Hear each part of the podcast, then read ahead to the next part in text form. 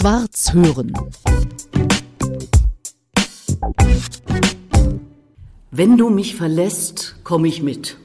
Ich finde, das sagt alles über Tina Teubner. Vielleicht nicht alles, aber vieles und wie sie an das rangeht, was sie macht, nämlich Kabarett, Lied, Chanson. Wir können ja drüber reden, wie du es nennst. Tina, schön, dass wir hier reden können Das für diesen Podcast. Du bist gerade in Berlin auf Tour und spielst dieses Programm. Wenn du mich verlässt, komme ich mit. Also diesen Gedanken so zu haben, aber das ist etwas, wie du denkst und wie du deine Programme schreibst. Wir leben ja in einer Welt oder in einer Zeit, wo das Gefühl relativ groß ist, keinen Einfluss mehr zu haben auf das Leben. Das Leben passiert und wir haben das Gefühl, viel stimmt nicht, aber es gibt auch viel, wo man irgendwie nicht wirklich Einfluss nimmt. Ich finde, das fängt im Privaten an, im Persönlichen und es stimmt eben am Ende nicht. Also die Tatsache, dass vielleicht große Entscheidungen systemisch getroffen werden müssen, dass wir am Klimawandel nichts ändern können, wenn natürlich nicht politisch was verändert wird, das befreit uns nicht von der Verpflichtung, vielleicht einmal zu gucken, wie wir unser Leben leben. Und ich fand, das ist in dem Titel irgendwie so drin, zu sagen, ich muss nicht alles, was passiert, hinnehmen. Ich kann ja mal sagen zu meinem Mann, der mich Gott sei Dank im Moment nicht verlassen wird, aber sollte er es tun, würde ich mich vor ihm aufbauen und sagen, ich möchte das nicht, du bleibst. Ah. Also die Option haben wir ja. Ja. Ich muss ja nicht immer mich fügen. Ich muss ja nicht immer sagen, das ist leider so. Schule ist so. Das Kind muss Stress haben. Wir müssen uns, nein, man kann ja mal sagen, finde ich scheiße, ich ermutige dich, was anders zu machen oder so. Das klingt wahnsinnig gut in meinen Ohren. Also ich find's toll, weil ich auch so ans Leben rangehe. Da wird man manchmal auch ein bisschen für verrückt erklärt, so nach dem Motto, man kann ja sowieso nichts ändern. Das ist ja nicht nur eine Meinung, sondern das wird immer mehr so unser Lebensgefühl, dass wir so ein, so ein Spielball b- sind. Ja, was soll ich denn tun? Was soll ich tun, wenn da Krieg? Es stimmt ja auch irgendwie. Aber es kann ja nicht sein, dass wir unser persönliches Leben immer auf dem Hintergrund machen, dass wenn dann die Atombomben fallen oder so, das kann ja irgendwie nicht sein. Also wenn sie fallen, fallen sie sowieso, aber dann habe ich doch bis dahin hoffentlich mein Leben vernünftig und gut und gründlich und äh, super gelebt. Also So wie ich Tina jetzt erlebe hier in dem Gespräch, so erlebe ich sie auch auf der Bühne. Also du bist sehr tiefgründig auf der einen Seite, du bist auf der anderen Seite wahnsinnig witzig. Also ich kann immer zu schmunzeln, selbst eben bei solchen ernsten Themen. Dass du schaffst das auf eine Art und Weise so zu machen, finde ich toll. Also, Nee, sagen wir so, das ist auch ein bisschen das Genre, was mich verpflichtet. Also das finde ich auch super und deswegen bin ich da auch seit so langer Zeit unterwegs. Ich finde das Kabarett oder ich sage mal groß jetzt die Kleinkunst, das ist definitiv ein Genre, das macht vor großen, riesigen Lebensthemen nicht halt. Also nicht anders als das Drama und das Theater und äh, gro- große Romane oder so. Aber es ist immer erstens der Einfachheit verpflichtet. Das heißt, die Leute müssen nicht nochmal in Sekundärliteratur nachlesen, was sie denn verstanden haben sollten. Also wenn das so ist, dann habe ich es schlecht gemacht, mein Job. Es ist also der Einfachheit verpflichtet und es ist der Komik verpflichtet. Und das muss man mal sagen. Der Welt ist nicht wirklich mehr Komik abzuringen. Es ist nicht witzig, was da passiert. Aber wie wir Menschen damit umgehen, das ist komisch.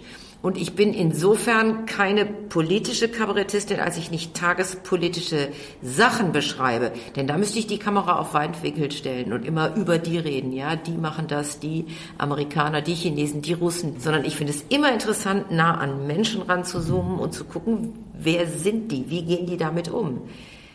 Also mehr als über die AfD abzulästern, würde mich immer interessieren, wer ist jemand, der nun ausgerechnet da eine Heimat findet? Was ist denn da schiefgelaufen? Also, ja. ja. Diesen Ansatz hast du den, weil du in Witzenhausen geboren bist? Wahrscheinlich ganz unbedingt. Dazu noch am Karnevalsdienstag. Nein! Um 15.15 Uhr am 22.02.66. Ja, also ich bin eine einzige Schnapszahl. Nein, ich glaube, ich habe den, weil ich finde, es gibt keinen tröstenderen Gedanken auf dieser Welt, als zu versuchen zu verstehen, warum etwas passiert. Das ist die einzige Chance, mich zu positionieren. Sonst muss ich mich zum Opfer machen. Das betrifft nicht nur politische Entscheidungen, das ist ja auch in, in Beziehungen zum Beispiel so. Ich bin ja viel kränkbarer, wenn ich das Gefühl habe, da ist jemand wieder böse und gemein und so, als wenn ich irgendwie verstehe, der kommt da gerade aus seiner Haut. Also das Verstehen von Menschen war immer ein totaler Antrieb für mich. Letzteres, was du gesagt hast, das Verstehen, der kommt da nicht aus seiner Haut, hilft einem selber ja auch. Ja, Das, natürlich äh, hilft mir das. Ja, dann kann ich es immer noch doof finden, aber Ja. ich fühle mich nicht gedisst. Also, ne, das ist Ja. ein Riesenunterschied. Du stehst auf der Bühne mit Ben Süverkrüpp ein bekannter Name, wenn man in der Liedermacher-Szene zu Hause ist und sich da auskennt. Aber du stehst nicht nur mit ihm auf der Bühne, du bist äh, im richtigen Leben auch mit ihm zusammen. Ja. Wie geht das? Also jetzt nicht wegen Ben, sondern 24 wegen Stunden. Mir meinst du, weil ich so schwierig bin? Wegen 24 Stunden meine ich. Also ähm, sagen wir mal so, das Gute mit Ben ist tatsächlich, oder das, was es für uns, glaube ich, so möglich macht, dass wir uns tatsächlich auf der Arbeit kennengelernt haben. Ich habe damals einen neuen Pianisten gesucht und habe den Ben kennengelernt. Und das war völlig klar, es geht um eine rein berufliche Beziehung. Wir haben das gut äh, geklärt, denn das ist ja auch etwas sehr, sehr, sehr, sehr Nahes. Das wusste ich ja. Ich war schon auf Tour. Man sitzt tausende Kilometer im Auto, ist in winzigen Garderoben, in Extremsituationen. Und dann haben wir uns nach einem Jahr verliebt. Und was, glaube ich, sehr, sehr gut war, ist, dass nicht ein Ehepaar überlegt, komm, wir machen mal was, ja, und dann wirft jeder eine Idee rein. Das äh, gibt, glaube ich, Mord und Totschlag, sondern dass klar ist, Ben hat sich lange überlegt, steigt er in dieses Tina-Projekt ein. Mhm. Und er macht das großartig und mit unheimlich viel Kompetenz und ist, ein, ist eine Pointenschleuder und macht äh, aus Melodien wahnsinnig schöne Arrangements und ist kritisch und alles. Aber das ist mein Projekt. Mhm. Und das ist klar, das ist eine Absprache. Ben hat im Übrigen auch ein sensationell schönes Projekt. Da bin ich sozusagen die zweite Geige. Das ist ein klassisches Projekt, wo er mit dem Stefan Picard hier aus Berlin, der an der Hans-Eisler-Hochschule ist, er nennt das Musikgedankentheater und versucht so sozusagen klassische Musik anders erlebbar zu machen und schreibt dazu wirklich ganz tolle Geschichten, spannende, die lese ich. Und da bin ich auch kritisch dabei und versuche ihm zu sagen, das geht gar nicht, das versteht kein Mensch, das ist zu abgefahren, das ist zu intellektuell und ich mache das bisschen, vielleicht manchmal ein bisschen witziger oder einfacher oder so. Mm. Aber es ist Bens Projekt. Ah, ja. Und ich glaube, so funktioniert das. Also ich bin in diesem Bereich in der Kultur nicht unbedingt für Demokratie. Ich finde ganz toll äh, zu kritisieren, äh, an, anzuregen, gut zu gucken, trifft es einen, resoniert das, denn wenn es resoniert, dann sollte man tunlichst den Text umschreiben. Aber ich glaube, wenn alle an einem Lied schreiben und immer sagen, da hast du den Kompromiss und jetzt machen wir mal so.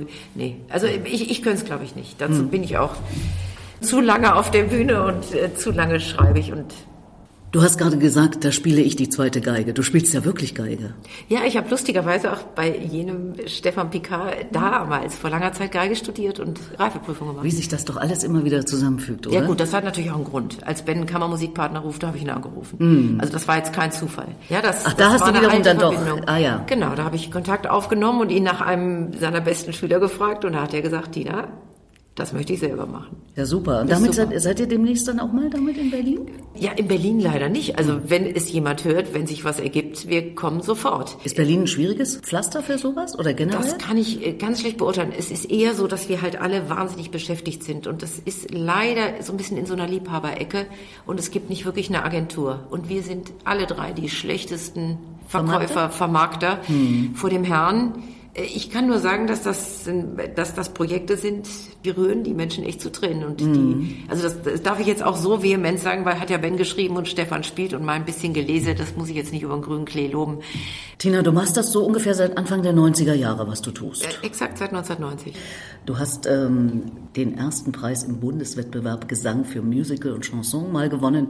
Damit kann man immer so ein bisschen punkten, aber danach kommt ja das richtige Leben, ne? das alles so hinzukriegen. Ich glaube, nach jedem Preis kommt das richtige Leben. Preise, also als ich jung war, da dachte ich, wenn ich mal den Preis habe oder wenn ich mal einen deutschen Kleinkunstpreis habe oder so, dann, nee, gar nichts. Also ja, das, denn das hast du alles auch gekriegt und ja, den deutschen Kabarettpreis und, und so weiter. Das ist wichtig, damit Veranstalter und Veranstalterinnen einen kennenlernen. Aber äh, dass das Publikum kommt, das mhm. muss man sich erspielen. Das macht keinen Preis. Das ist immer fürs Ego schön, mhm. für die Eitelkeit.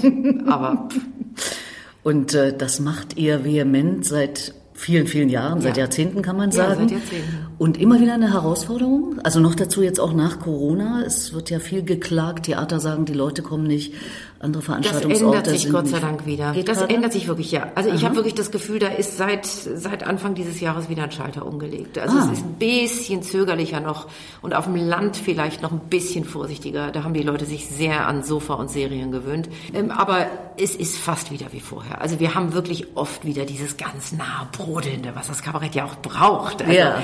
dieses in Schachbrettmuster so höflich distanziert geht ja gar nicht.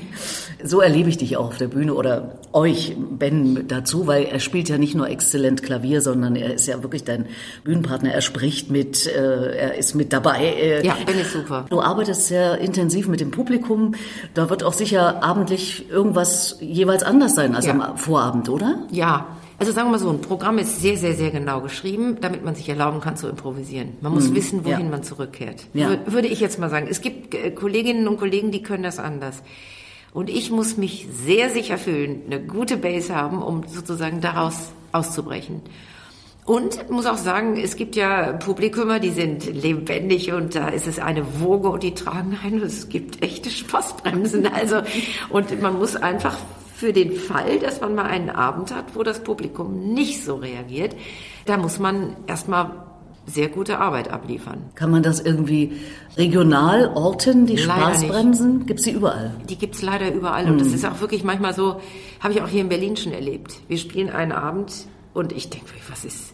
Nee, ich höre auf. Also der nächste Abend euphorisch. Gestern mhm. Abend zum Beispiel. Die Bar ist ausgerastet. Die, wirklich ich fühlte mich wie Graf Cox von der Gasanstalt. Wollen wir mal gucken, wie es heute ist. Also da steckt man manchmal nicht drin. Mhm. Also ich zweifle nicht daran, dass das auch, dass man vielleicht subtil was ausstrahlt. Ganz bestimmt. Also macht das auch den Reiz, dass eben immer wieder alles neu ist an dem Nein, Abend? keinesfalls. ist doch kein Reiz, da Spaßbremsen zu haben. Na, Spaßbremsen nicht, aber dass es eben kein Abend ist wie der andere.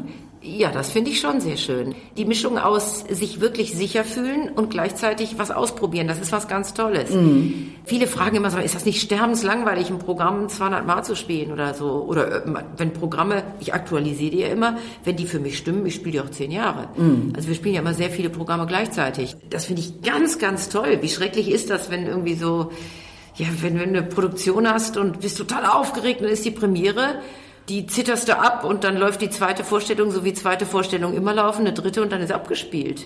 Nein, das machen wir nicht. Das machen wir nicht. Ihr lebt in Köln? Ja. Richtig in der Stadt? Relativ nah. Also Aha. in Nippes, das ist mit dem Fahrrad vom Dom so acht Minuten entfernt. Mhm. Ihr habt zwei Kinder? Ja. Wie alt sind die jetzt? 14 und 16. Wie geht das, wenn ihr ununterbrochen unterwegs seid oder fast. Ja, ich muss gestehen, das war früher ähm, fast leichter, wo man das nicht äh, meinen sollte. Früher war einfach klar, wir hatten eine Babysitterin angestellt, die ging mit uns auf Tour. Das waren super Frauen. Ach, ihr hattet die Kinder dabei? Immer dabei. Also ah, ja. die, man muss eher sagen, die mhm. ersten sechs Jahre sowieso, bis die Schule losging. Und dann war die Schule auch sehr großzügig. Also wir haben die oft befreit und haben die mitgenommen und das war eigentlich unheimlich geregelt. Es ist offen gestanden, jetzt ein bisschen schwieriger, weil jetzt sozusagen die letzte Babysitterin, die nah war, die haben teilweise ihr ganzes Studium gemacht, ist inzwischen Ärztin und kommt sogar immer noch manchmal, aber die Kinder wollen jetzt einfach nicht, dass wir da, kann ich total verstehen, ja. natürlich eine neue Babysitterin haben, aber 14 und 16 ist eigentlich zu jung, um jetzt wirklich mal, hm. während Schule ist, da vier Tage alleine zu bleiben. Also ich muss da gerade sehr gucken oder wir. Ich habe eine grandiose Schwester, die nebenan wohnt und gerade echt sehr in die Bresche springt. Die auch im äh, akustischen Bereich zugange ja, ist. Das ist also so nicht nur managt sie euch oder macht äh, genau. äh, Booking. Sie hat ein Studio, ein Studio für Klangdesign. Also ja. die mischt sozusagen Radiosendungen und das meisterhaft. Also mhm. ganz toll. Jetzt wollte ich doch noch mal auf die Kinder kurz zurückkommen. Du sagst noch Babysitterin, obwohl die 14 und 16 Achso, nee, das war damals, ne? Ach, damals, damals, okay, okay. damals mit Aber jetzt, jetzt brauchen die ja keinen mehr. Nein, aber ähm, sie bräuchten eigentlich mich oder Ben. Man muss als Eltern manchmal da sein, um rausgeschmissen zu werden. Mm. Von daher ist es so schwierig. Es, keiner da ist, dafür sind wir ein bisschen zu viel weg. Aber ich versuche auch gerade, ich versuche gerade es ein bisschen zu reduzieren und mm. jetzt für die nächsten zwei Jahre zu gucken, dass ich irgendwie mehr zu Hause bin einfach. Naja, es ist Oder ja doch keine leichte Zeit, ne? Nee, es ist keine Teenager. leichte Zeit. Es ist irgendwie auch eine tolle Zeit. Also ich will das mm. jetzt gar nicht so, mm. so abwerten alles. Aber es ist die Zeit, wo, wo glaube ich, wir Menschen überhaupt uns sehr, sehr finden müssen. Und mm. sich zu suchen, ist halt auch immer mit viel Unsicherheit verbunden. Mm. Oder mit Ausprobieren und Grenzüberschreitungen und so. Machen die auch Musik? Sind die künstlerisch zugange? Ja, die spielen beide ein Instrument. Die große spielt Geige, die kleine spielt Cello. Ich finde, sie machen das super. Also auch richtig schön. Also die haben zum Beispiel in den Osterferien, jetzt klingt das auch richtig wie heile Familie, aber es hat mich, ich fand es echt süß. Da waren wir an der Nordsee und wir hatten dann noch eine Vorstellung und ähm, in der Nähe und da war eine Organistin, die wusste, dass wir da ein Haus haben und hat gefragt, ob wir im Ostergottesdienst spielen, Ben und ich. Und dann habe ich gesagt, das muss ich die Kinder fragen. Also wenn, weil ich nehme jetzt keinen Job an. Also also da hätten wir so einfach, dann haben sie gesagt, oh nee, das wollen wir machen. Und dann haben die einfach sich in einer Woche Mendelssohn Klaviertrio drauf geschafft. Also so gut spielen die mit Ben. Ja. Das haben sie dann gemacht. Mann, das ist ja, der Wahnsinn. Super. Ja, und auch richtig schön. Also Aha. Und geht das auch mal, also falls man es schon sagen kann, geht das dann auch mal möglicherweise in die berufliche Richtung? Kannst du das denen raten zumindest? Also nee, erstens wollen sie es, glaube ich, nicht. Die Große in keinem Fall, die will nicht Geige studieren. Obwohl die das echt gut macht, die Kleine eher auch nicht. Ich fand das Geigenstudium schrecklich. Ich fand das geil, wirklich. Ich bin unter anderem Kabarettistin, weil ich es so schrecklich fand, an einer deutschen Musikhochschule zu sein. Und weil man, glaube ich, kaum einen Ort findet, an dem man weniger wirklich mit Kunst und mit dem, was daran äh, schön ist oder ein Perspektivwechsel oder tröstend oder Kreativität, also Begriffe übereinander bringt, als an einer deutschen Musikhochschule. Das ist schneller, höher, weiter. Das ist ein unfassbarer Druck. Man redet über Seiten, Kinnhaltermodelle, Fingersätze, darüber, ob man, wenn man so oder so spielt oder so phrasiert, eine Chance hat, ein Probespiel zu gewinnen. Es war ein Albtraum für mhm. mich.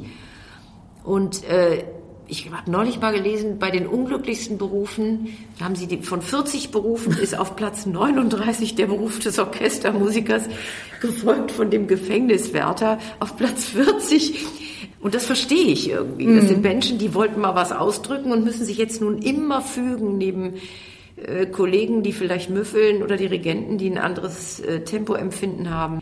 Ich kenne aber auch ein paar, also der Stefan Picard zum Beispiel ist ein sehr glücklicher Musiker. Mhm. Aber der ist halt auch Professor, also der kann was wirklich weitergeben. Ja, jetzt wo du das erzählst, bin ich noch mal mehr heilfroh, dass ich das nicht gemacht habe. Ich sollte das nämlich auch mal werden. Welches? Oder wollte das auch Querflöte. Ah, ja, okay. Ich habe mein Leben lang, also mein Schulleben lang jeden Tag die Musikschule besucht und äh, ja, das sollte dann ein Musikstudium werden und äh, ich wäre dann sicher im Orchester gewesen. Aber ich war so eine akademische Musikerin. Ich konnte gut vom Blatt spielen, äh, aber ich bin von Hause aus Buchhalters- und Lehrerstochter und vielleicht sagt das schon einiges. Also und dann habe ich mich dagegen entschieden. Aber Nein, jetzt bin aber, ich erst recht froh, dass ich es nicht gemacht habe. Aber weißt du was? Genau das finde ich heute das Problem. Das sind Leute, die spielen unfassbar gut und wenn du denen sagst, spiel mal Udo Fröhliche, dann können die noch nicht mal. Nicht. Denke oder wenn du mal zusammenkommst und mal irgendjemand sagt, mach mal Musik, pass mal Instrument aus, das können die. So ist es. Das Wofür macht man denn nicht. Musik? Ja, das ja, konnte das, ich auch nicht. Und ich kann habe immer das Gefühl, ich kann nichts richtig, aber ich kann, kannst mir eine Gitarre oder ein Akkordeon oder eine Ukulele geben.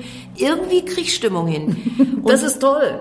Ja, und, aber das war nicht gefragt. Im Musikstudium war ich, ja. ich durfte noch nicht mal äh, bei meinem damaligen Lehrer vor dem ähm, Stefan Picard in Düsseldorf, ich durfte noch nicht mal in den Klassenvorspielen spielen, weil mm. es zu schlecht war. Furchtbar. Aber da, genau das hat mich dann auch abgehalten. Also auf Partys setzte sich irgendjemand ans Klavier, der überhaupt nicht Klavier spielen konnte, aber er spielte. Genau. Ich hatte es äh, viele Jahre gelernt, neben der Querflöte und war einfach zu. Also ein Glück, dass ich es nicht gemacht habe. Es gibt ja auch äh, zum Glück äh, die tollen Musiker oder eben solche Menschen wie du, die äh, auf eine Bühne kommen und sowas von überzeugend sind und den Saal kriegen, egal ob gerade Spaßbremsen drin sind oder nicht. Zumindest habe ich dich, wenn ich dich erlebt habe, so erlebt.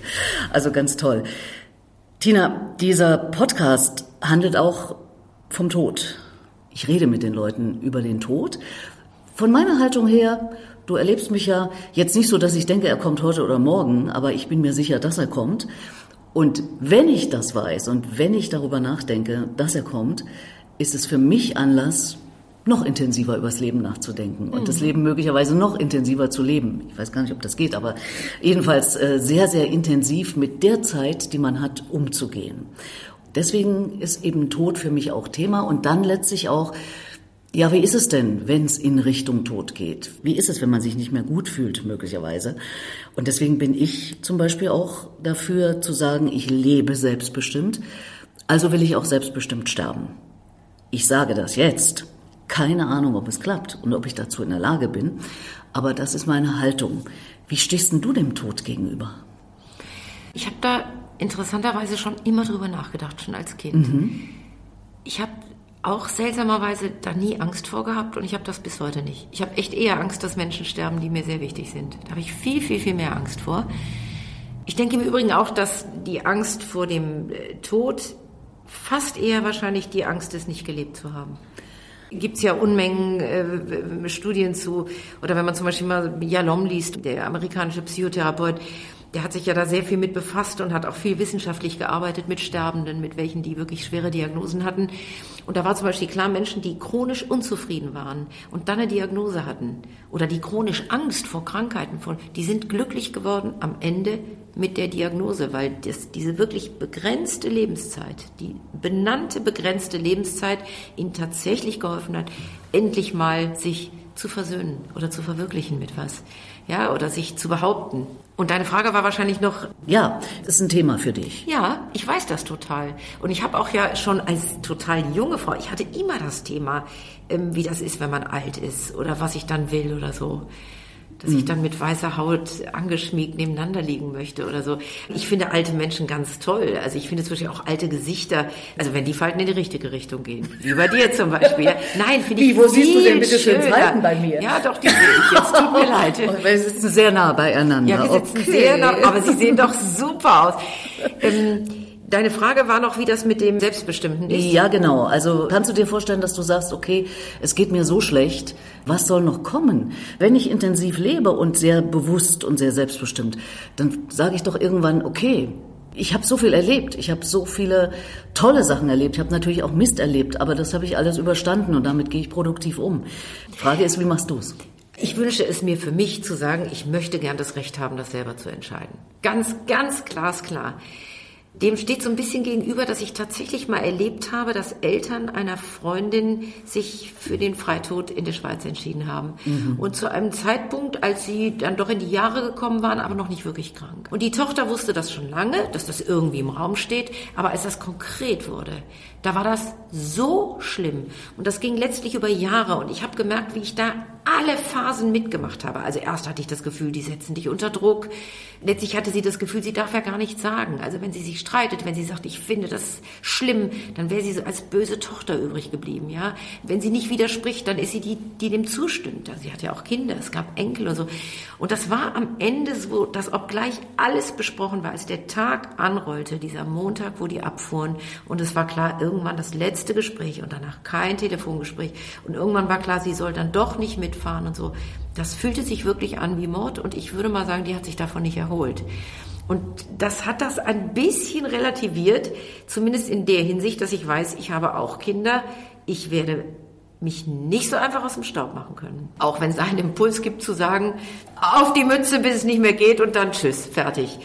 Aber ähm, ich habe zumindest mitgekriegt, dass das echt sehr, sehr viele Farben und viele, viele Gesichter hat. Und ich denke auch immer, was weiß ich, wie sich das anfühlt? Du sagst jetzt gerade, ich bin dafür, jetzt zu leben, zu leben, zu leben. So bin ich ja auch, ja. Wirklich immer dem Motto folgen von Roger Willemsen, man kann sein Leben nicht verlängern, nur verdichten. Und ich bin sicher getrieben und auch auf bekloppt getrieben, ja. Mach viel zu viel auf einmal.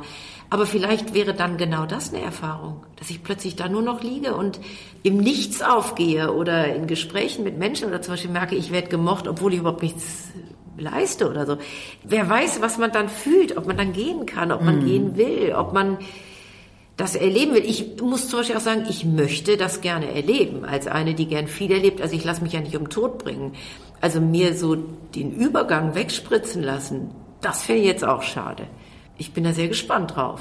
Selbst wenn es länger dauert und ja, weiß ich nicht. Ich würde jetzt lügen, wenn ich sage, ich habe natürlich, ich habe keine Lust, wahnsinnige Schmerzen zu haben oder muss man ja heute nicht mehr. Man wird ja palliativ ja, das, ja, aber begleitet. gibt es schon schlimme Momente. Ja, also, ja, klar. Und lange Phasen. Also mhm. wenn es jetzt ganz auf die letzten Stunden zugeht, aber mhm. sehr lange kann es einem sehr schlecht gehen. Ja, ich weiß es nicht. Ich kann es dir nicht sagen. Also ich ich habe zumindest das Gefühl, ich, es gibt da nichts, wo ich sagen würde, so, so geht's und so wird's gemacht oder so. Aber ich bin mit dir einer Meinung, wenn ich sagen würde, das beste Rezept gegen Angst vorm Tod ist ein Leben. Also man muss ein Leben führen, das den Titel Leben verdient. Ja. Schwarz hören.